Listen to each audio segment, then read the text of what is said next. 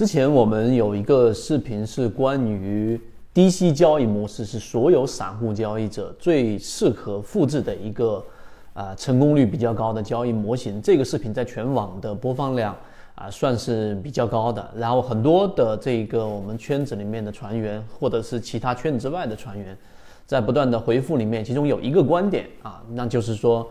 我我去做追强，我去做追涨，是不是我的资金利用率更高？那今天我们就用三分钟给大家去聊一聊这个话题，并且把低息交易模式给大家再拓展去说一说。啊，同步的我们也会解决一个问题，我提前拿出来给大家讲，就是缠论到底是一个低息的交易模式，还是一个追涨追强的交易模式？好，我们正式开始。首先第一点，我们给大家讲过前面那个视频，大家有兴趣可以自己去找来看。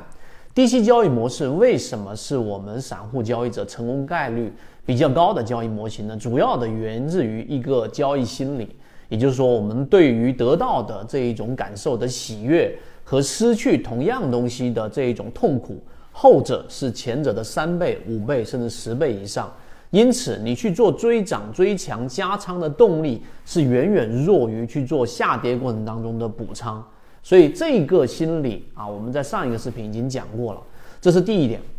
第二个，我们在圈子里面一直给大家讲过一句话，那就是这一个反者道之动啊，然后这一个弱者道之用。这句话是什么意思呢？实际上它已经阐明了，就在交易系统当中啊，我们拿交易的实战来说，例如说我们说缠论，它的所有类型的买卖点，它一直都告诉给我们是从第一类型买卖点开始，也就所有的类型买，第二买，第三买。都是次级别的一买所产生的背驰，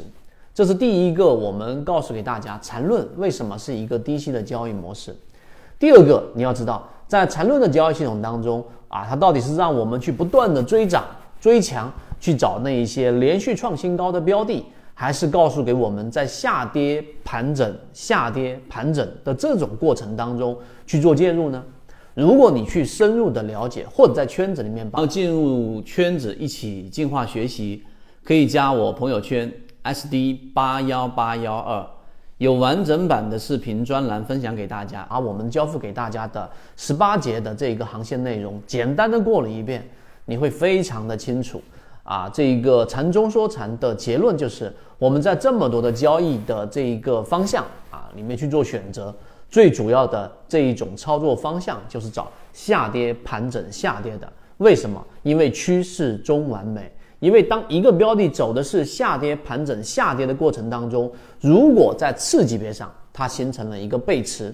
也就是说股价创新低，但 MACD 没有创新低，或者是用其他的方式来判断它的量能下跌的量能衰竭了，那么这种情况之下，它只有几种走势呢？第一种 V 型反转。第二种下跌盘整下跌所衔接的一个是 V 型反转，第二个是形成盘整，对吧？第三个就是盘整下跌。所以在这个过程当中，它实际上只有 V 型反转和盘整这两种走势。所以当你在下跌的次级别背驰的介入点买入的时候，它如果不形成 V 型反转，对吧？它形成一个盘整，那好，那这个盘整有可能是上行，有可能是下行，所以盘整就果断的离场。这是第二点。所以缠论很清楚地告诉给我们，在交易过程当中，散户根本就不适应或者不适合去做这种高位的追涨跟追强。回复到一开始我们所说的各位的评论，我们都会去看，是不是资金利用率更高啊？理论上想象中是这样的，但实际交易过程当中，你可以去各个论坛里面去看，大部分以短线追强打板的交易模式当中。去做交易的，可能百分之九十九点九的人是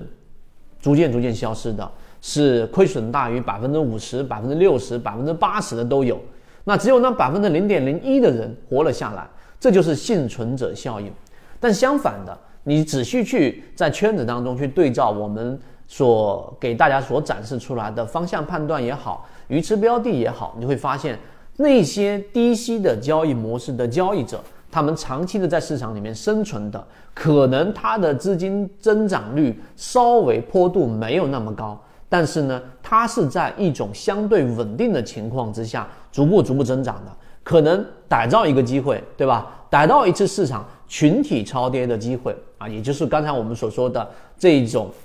弱者道之用，我们应该是从弱的方向去寻找机会，而不是去啊可能被西方思维所影响到的强者恒强。在交易当中，我们总认为强者恒强，强者恒强，总是寻找强者的机会，但实际上这个方向在圈子当中，我们认为成功率并不是最高的。所以第二个视频，如果你认真去思考之后，还会有更呃深层的一个意义啊和这一个内容在里面。但是呢，我们依旧告诉给大家，如果你是市场里面的小白，我们说入门须正，你一定是要以一个正确的姿态进入，你会在交易的这件事情上更加顺遂。那我们给大家所提供的这样的一个方向，那就是低息交易模式。好，今天讲这么多，希望对各位来说有所帮助。和你一起终身进化。